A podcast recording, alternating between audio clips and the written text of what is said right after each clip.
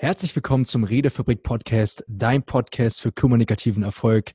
Ich begrüße heute einen ganz besonderen Menschen, den ich wirklich sehr schätze, nämlich den Alexander Elmer, besser bekannt auch als der Kommunikationskrieger. Und er selbst ist Keynote Speaker und Mentor und für ihn bildet Kommunikation die Basis für sämtliche Entwicklungen. Und es freut mich, dass du hier bist, Alex. Herzlich willkommen im Podcast. Schön hier zu sein, schön anmoderiert. Es ist mir eine große Freude und Ehre, Bestandteil des Podcasts zu sein. Und da für dich Kommunikation ein wirklich sehr wichtiges Thema ist, bin ich mal gespannt, welche Antwort du denn hier auf diese Frage parat hast, nämlich was bedeutet denn kommunikativer Erfolg für dich? Kommunikativer Erfolg ist für mich die Fähigkeit, egal in welchem Zustand und, oder Umfeld ich bin, mit meiner persönlichen Souveränität am Markt oder in der Situation zu glänzen, andere Menschen zu lenken oder mich selber zu lenken dieses erste Schlagwort, was mir da eingefallen ist oder was mir direkt so ins Gesicht entgegenkommt, ist wirklich dieses, diese persönliche Souveränität. Inwiefern würdest du sagen, spielt die Kommunikation in meiner persönlichen Souveränität eine entscheidende Rolle? Oh, die entscheidendste sogar, würde ich behaupten. Viele verwechseln ja Souveränität mit Integrität oder Authentizität. Und gerade im Bereich der Kommunikation spielen wir oftmals eine Rolle. Wir, wir bestücken unsere Sätze mit Fremdworten, Anglizismen, werden unfassbar komplex in dem, wie wir reden und verlieren uns dadurch in unseren Gedanken, was letzten Endes unserer Authentizität und Souveränität wieder schadet. Deswegen ist die persönliche Souveränität die Basis für erfolgreiche Kommunikation. Mhm. Ähm, vor allen Dingen ist auch Kommunikation entscheidend auch dahingehend, inwiefern ich auch mit mir selbst kommuniziere. Wie siehst du das? Bin ich komplett bei dir. Ich habe sogar eine eigene Keynote für das Thema Argumente gegen die innere Stimme, weil so wie wir mit uns reden, so reden wir auch im Außen. Es gibt ja die innere Stimme, die kennt ja ziemlich jeder. Und je nachdem, wie bewusst wir mit ihr kommunizieren, desto bewusster kommunizieren wir im Außen. Damit meine ich, dass wir oftmals irgendwelchen Gedanken, egal ob positiver oder negativer Natur, nachgehen und uns genau darauf versteifen wenn wir das auf die, die verbale Kommunikation münzen, ist es ja genau das Gleiche. Manchmal verlieren wir uns in einem Smalltalk, der nicht zielführend ist, denken aber, dass er zielführend ist. Und genau das Gleiche gilt halt wieder für die innere Kommunikation, sofern das deine Frage beantwortet. Ähm, du hast ja auch gesagt, jetzt in, in dem, was du gerade geantwortet hast, kamen die Worte bewusste Kommunikation. Ja. Woran erkenne ich, dass ich selbst in meiner Kommunikation bewusst bin oder eher weniger? Schöne Frage. Die meisten Menschen sind in ihrer Kommunikation, so gemein es klingt, sehr fahrlässig geworden. Damit gemeint ist, dass jede getätigte Aussage Spielraum für Interpretation gibt. Wenn Interpretationen da sind, verfälschen wir die Reinheit einer Aussage. Und das ist direkte Kommunikation, wenn wir direkt und kurz und bündig irgendwas sagen, argumentieren oder antworten. Bewusste Kommunikation ist, wenn wir entgegen des Sender-Empfänger-Modells keinen Spielraum für Interpretation zulassen. Und das ist genau die, die hohe Kunst, meiner Meinung nach, Dinge so zu formulieren, dass sie keine Interpretation im Optimalfall erlauben, ist natürlich eine sehr pauschale Aussage, weil wir niemals zu 100% Interpretation ausschließen können. Okay, angenommen, ich merke jetzt, okay, ich habe mir jetzt das Interview angehört und merke, wow, okay, ich gehöre zu diesen Menschen, die, wenn sie mit anderen Menschen in Kontakt treten, kommt es immer wieder zu Missverständnissen. Was mhm. kann ich denn jetzt in dem Falle tun, dass der Empfänger meiner Nachricht meine Nachricht auch so versteht, wie ich sie auch meine? Optimalerweise mit Beispielen arbeiten. Wir sind im Regelfall alle sehr visuell funktionierend in unserem Kopf. Wenn wir Beispiele oder Situationen mit einbringen, die eine Situation, Emotion oder ein Sachverhalt verbildlichen, wird es klarer. Also ist die Basis für eine gute Kommunikation auch oftmals eine ja eher umfassendere Antwort und das durch Beispiele oder Situationen, um direkt zu, zu zeigen, worum geht es denn genau. Lass mich dir in dem Fall ein Beispiel geben, damit wir möglichst interpretationsfrei bleiben. Wenn wir gerade im Business unterwegs sind oder auch gerne im privaten Umfeld, dann kommen häufig solche Fragen wie, ähm, Mensch Christian, wie findest du das denn? Ja, in diesem Moment ist der Subtext nicht klar definiert. Geht im Business genauso, wenn wir ein Angebot verschicken und da kommt die Frage, wie gefällt Ihnen das Angebot? Dann ist es eine sehr schwammige Antwort, wo wir eine Drucksituation erzeugen, weil wir davon ausgehen, dass unser Empfänger sofort weiß, wovon wir sprechen. Wenn wir unsere Frage, wie findest du das, aber konkretisieren, mit einem, wie findest du das Angebot gerade unter dem Aspekt der darin enthaltenen Leistungen? Oder wie findest du den Kinofilm in Berücksichtigung der letzten drei Teile, die wir zusammen im Kino geschaut haben? Dann ist es sofort konkreter und lässt keinen Spielraum für irgendwelche artverwandten Themen übrig, sondern geht genau auf das gewünschte Thema ein. Oh, also das ist wirklich präzise und auf den Punkt gebracht. War für mich auf jeden Fall sehr einleuchtend. Was würdest du sagen, ist so die größte Kommunikation, äh, Kommunikation, die größte Herausforderung darin, ähm, die Menschen daran hindert, erfolgreich zu kommunizieren? Sie nehmen sich nicht die Zeit, die Kommunikation verdient.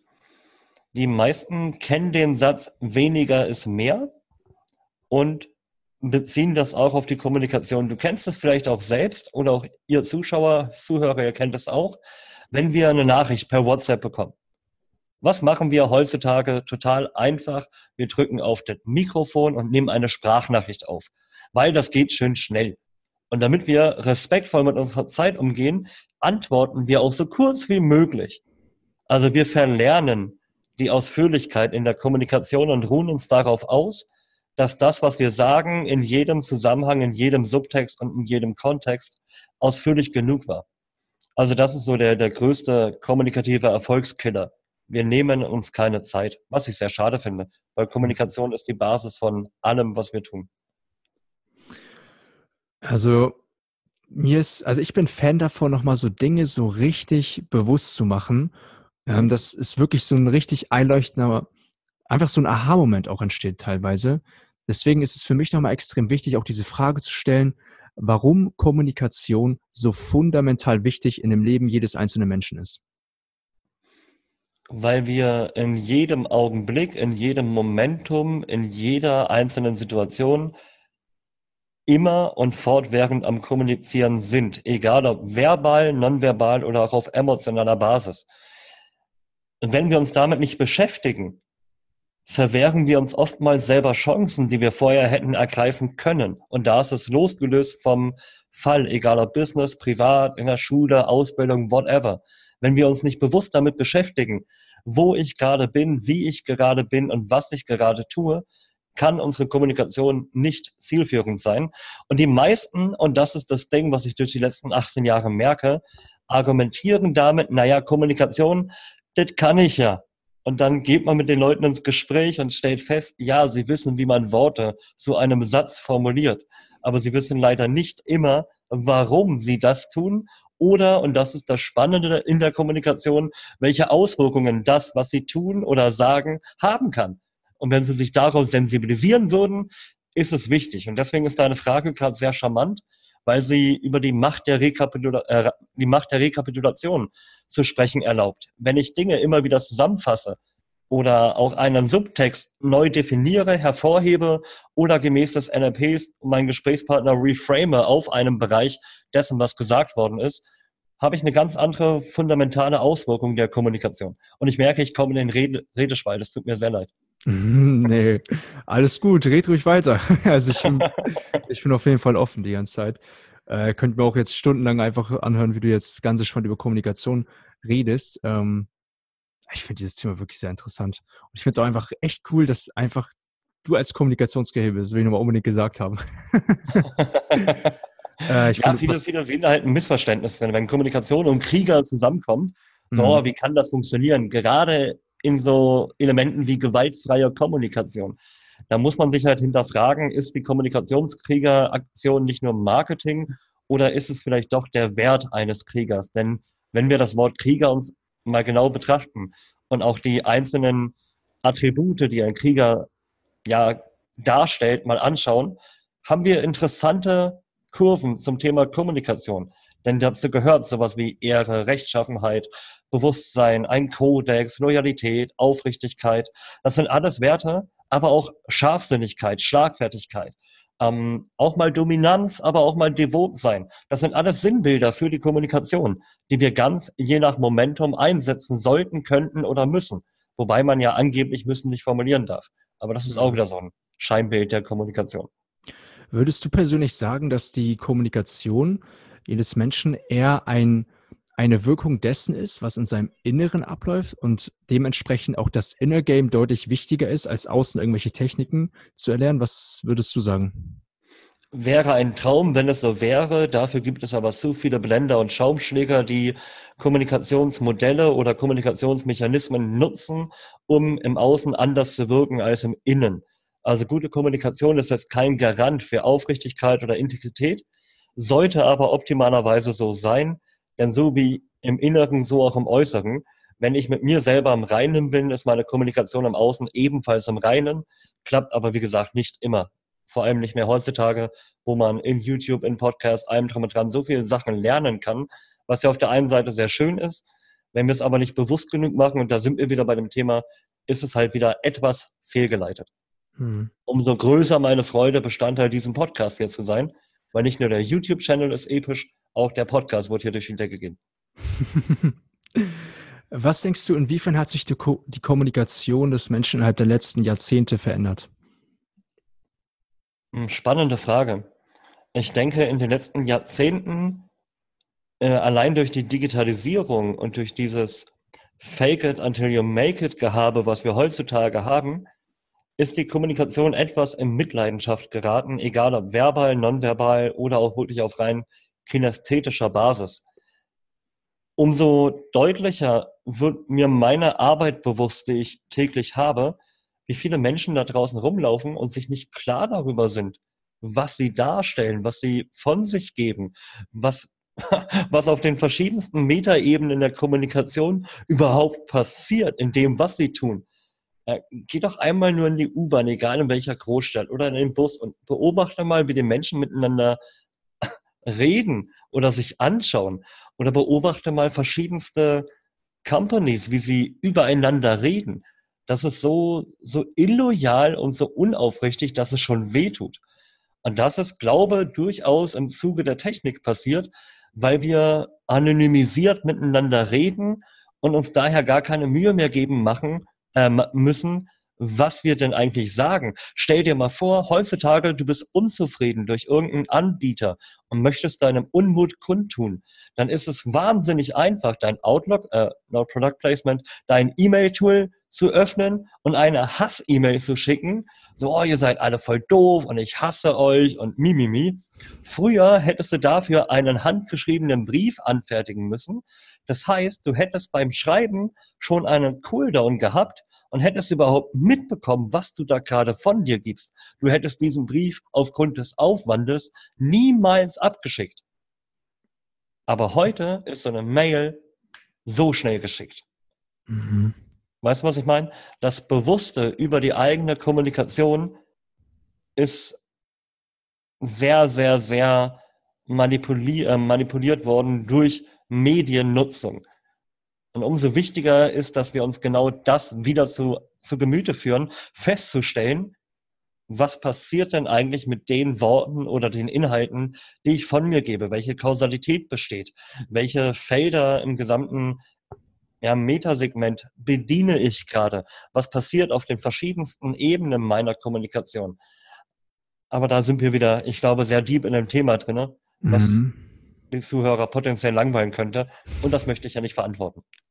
Aber was die Zuhörer sicherlich spannend finden, ist nämlich ein Wort, was uns letztendlich alle betrifft. Ne, du hast es ganz kurz erwähnt gehabt, nämlich Manipulation. Ähm, auch gerade gerade in, in, den Medien, die uns ja auch oftmals gewissermaßen leiten und manipulieren. Was würdest du sagen, wie erkenne ich Manipulation und wie kann ich mich dagegen wehren oder auch selbst dagegen schützen? Zunächst einmal sollten wir definieren, dass Manipulation im Grunde nichts Negatives ist. Denn in dem Moment, wo wir kommunizieren oder auch nur den Mund aufmachen oder auch nur einen Menschen ansehen, manipulieren wir. Ja, nimm Babys als Beispiel. Ich bin ja selber zweifacher Papa, ich weiß genau, wovon ich spreche.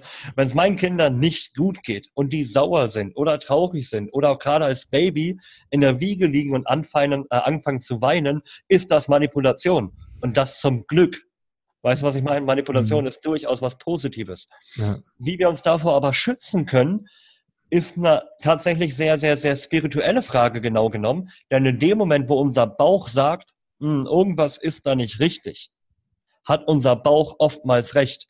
Weil unser Bauch, unser Unterbewusstsein ist darauf programmiert, ähm, nicht kompatible Signale oder Mikrosignale zu erkennen und unser Gehirn davor zu warnen. So Achtung, da ist irgendwas nicht in Ordnung.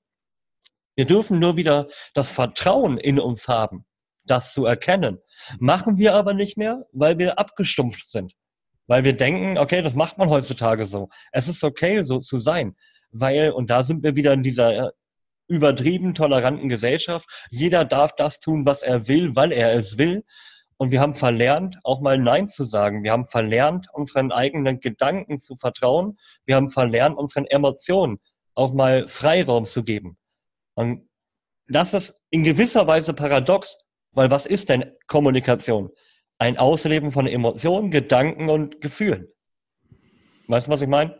Also mhm. vertrauen wir einfach wieder ein bisschen mehr unserem Bauch, denn unser Bauch hat verdammt oft recht. Mhm. Also diese Frage auch, sich das mal bewusst zu machen, was ist überhaupt Kommunikation? Das finde ich auch sehr interessant. Also sich du darüber mal Gedanken zu machen. das in meinen, in meinen Events den Teilnehmern als Frage stelle. Und da werde ich oft mit großen Augen angeguckt und da kommen so standard auswendig gelernte Sachen wie man kann nicht nicht kommunizieren. Mhm. Wo ich mir jedes Mal denke, ja, das ist richtig, aber was ist Kommunikation? Ja, selbst Atmen ist Kommunikation. Es gibt keine falschen Antworten hier auf diese Frage. Nur die, die Menschen haben oftmals gar nicht mehr den Mut, und da sind wir wieder beim Thema Vertrauen, das auszusprechen, was ihnen im Herzen rumgeistert. Weißt du, was ich meine? Das mhm. ist schade. Und da sehe ich halt eine sehr, sehr, sehr große Chance, die ich als Speaker und Trainer am Markt habe, Menschen daraus sen zu sensibilisieren. Höre auf deinen Bauch, denn der Bauch hat recht. Und Kommunikation ist nun mal 70 Prozent unterbewusst. Mhm. Wenn wir aber die 30 Prozent, die bewusst funktionieren, üben und trainieren und bewusster genießen und ja, zelebrieren, umso schöner ist es. Weil wir dann die 70 Prozent, die aus dem Bauch kommen, auch wieder in Anführungszeichen manipulieren, perspektivisch aber auch beeinflussen oder auch trainieren, feinfühliger machen, empathischer machen. Und das ist halt sehr wertvoll bis sehr mächtig je nachdem, in welchem Kontext ich gerade bin. Mhm. Ähm, jetzt, wo du es auch gesagt hast und erwähnt hast, dass viele deiner Teilnehmer oder auch allgemein viele Menschen sich gewisse Sachen einfach auswendig lernen, einfach so wie so eine Festplatte einfach wiedergeben, dass die Worte, die wir nennen oder auch die Kommunikation, die wir oder die Worte, die wir benutzen, auch oftmals gar nicht wirklich unsere eigenen Worte sind und ja. dass die Worte, die unsere eigenen Worte sind, eher dem entspringen, wenn wir mehr in uns hineinhorchen, uns Zeit nehmen und uns mehr Gedanken darüber machen und schauen, was aus unserem Körper heraus, aus unserer eigenen Intention herauskommt und uns das mal bewusst machen. Also das ist wirklich eine Sache, wo ich merke, das will ich auch definitiv umsetzen. Also das ist echt, ähm, dieses eigenständige Denken. Ich glaube, das fehlt vielen Menschen. Das wird auch mir immer mehr, mehr bewusst, immer, immer mehr und mehr Stück für Stück an, anzufangen, eigenständiger zu denken, weil ich auch denke, dass gerade in der Schule uns das leider, leider eher weniger beigebracht wird und abtrainiert wird. Hm, Vorsicht, da muss ich tatsächlich ein bisschen, ein bisschen widersprechen.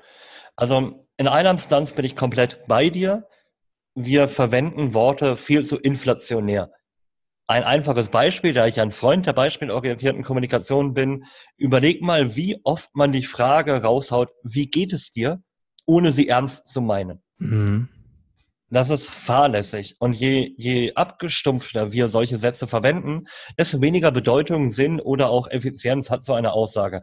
Beim Schulsystem, ich bin, und da bin ich glaube scheinbar der Einzige heutzutage, ich finde das Schulsystem so, wie es ist, in Ordnung. Ja, ähm, auch wenn viele sagen Mimimi mi, mi und Benotung, man darf Kinder nicht benoten. Es ist im Grunde in Ordnung. Alles, was wir in der Schule lernen, ist selektiv anwendbar. Das Einzige, was wir machen sollten, wäre durchaus ähm, Schulsysteme oder Schulfächer der Persönlichkeit mehr anzupassen, sodass nicht alles Pflicht ist, sondern ein bisschen mehr auf Talent und adaptives Verhalten angepasst ist. Aber auch da, wenn wir jetzt mal ganz ehrlich sind, lernen wir eine ganze Menge. Viele sagen zum Beispiel, dass Gedichte interpretieren völlig sinnbefreit ist. Nee, ist es nicht. Überleg doch mal, wie, wie schön man durch solche Formen die Kunst der Sprache lernt. Und das ist wieder das Ding, ja, man kann eine ganze Menge meckern.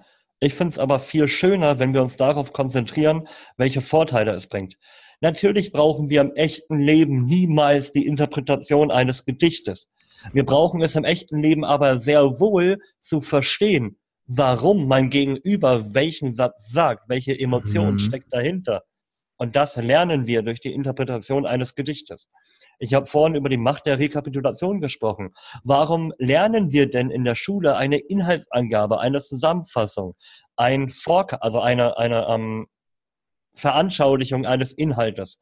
Weil wir damit Inhalte erfassen und zusammenfassen.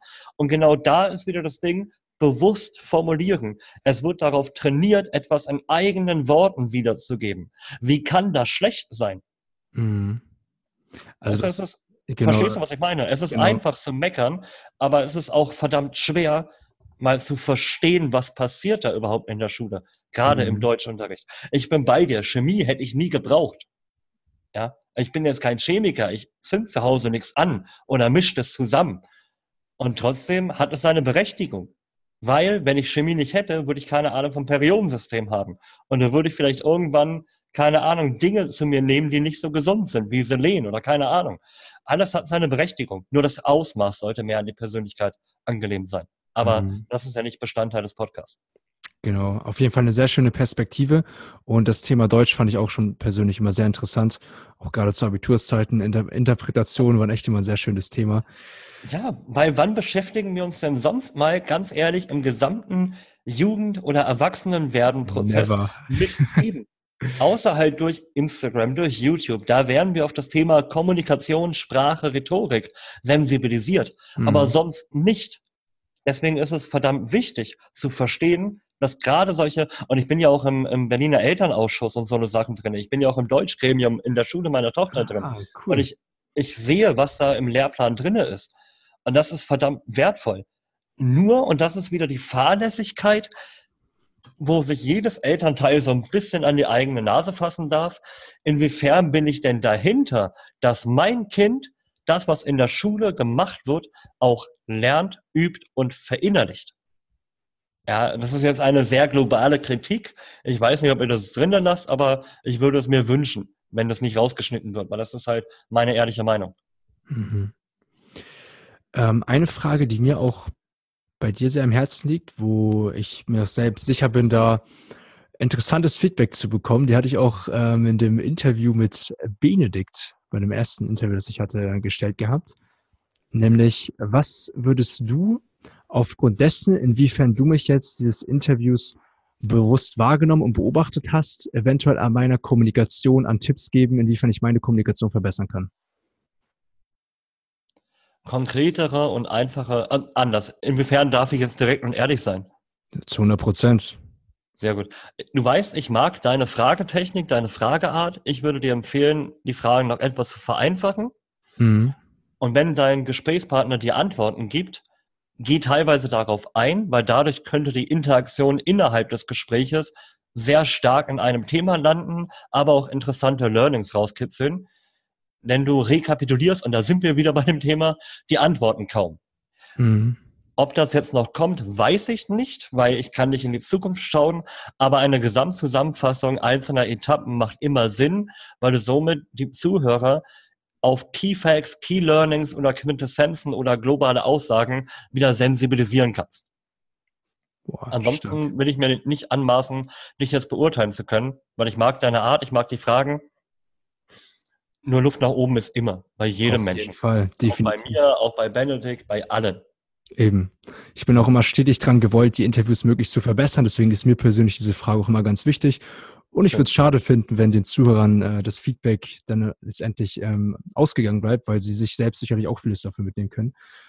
Ähm, und eine Frage, die auch zum Ende immer sehr wichtig ist, das ist auch letztendlich immer unsere Abschlussfrage, nämlich was sind so die Top drei Tipps, die du unseren Zuhörern mitgeben möchtest, damit sie ihre Kommunikation erfolgreich verbessern können. Und dabei kannst du natürlich auch gerne auf einzelne Punkte im Interview schon zurückgreifen und ja, einfach mal Value nach außen spreaden. Value nach außen spreaden. Den Satz nächstes Mal in Deutsch und das wäre ein Hammer. Ein bisschen in der Redefabrik.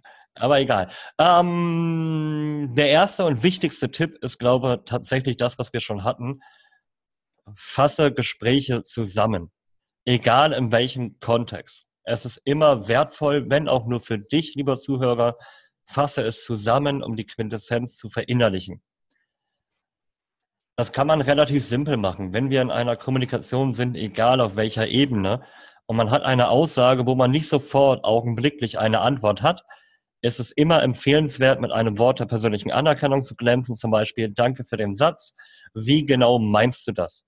Diese Frage, wie genau meinst du das, ist sowas von mächtig weil wir sie in jeder Situation verwenden können, ob wir jetzt kritisiert werden, wenn unser Kunde irgendwas sagt, womit wir nicht gerechnet hätten, wenn unser Lehrer irgendwas sagt, was wir nicht beantworten können, können wir einfach sagen, Herr Müller, vielen Dank für die Frage, wie genau meinen Sie das? In der Zeit haben wir Zeit, darüber nachzudenken. Das ist halt eine mächtige Frage und die Basis für eine gute Rekapitulation. Der zweite universelle Tipp ist, sich selber Ziele zu stecken. Wenn meine Gespräche keine Ziele haben, oder ich sie nicht kenne, brauche ich das Gespräch nicht führen. Ja, ein gutes Gespräch hat immer drei Phasen. Die erste Phase ist Kennenlernen, also Smalltalken über den kleinsten gemeinsamen Nenner. Die zweite Phase ist die Definition eines Zieles und das dritte ist das Erreichen des Ziels. Das muss klar sein. Wenn ich kein Ziel habe, warum redet man da miteinander? Und ja, Spaß kann auch ein Ziel sein. Dann ist aber auch das Ziel klar definiert. Ich will Spaß in diesem Gespräch haben. Und der dritte und wichtigste Punkt, übt mehr Bewusstsein über das, was ihr sagt. Vor allem stellt euch die Frage, könnte mein Gesprächspartner das anders verstehen, als wie ich es meine? Wenn ja, rekalibriere deine Aussage. Dann ist sie noch nicht gut genug. Und gerade im digitalen Zeitalter können wir das sofort üben. Je häufiger ich fragen muss, versteht man meinen Satz oder wird er so und so verstanden, desto mehr muss ich an diesem Satz, an dieser Aussage arbeiten. Ja, also halten wir fest, klare Struktur, klares Ergebnis, Bewusstsein über das, was ich sage, Ziele setzen und zusammenfassen. Sind sogar fünf Tipps. Oh, sogar fünf, ja. Warum nicht, ne?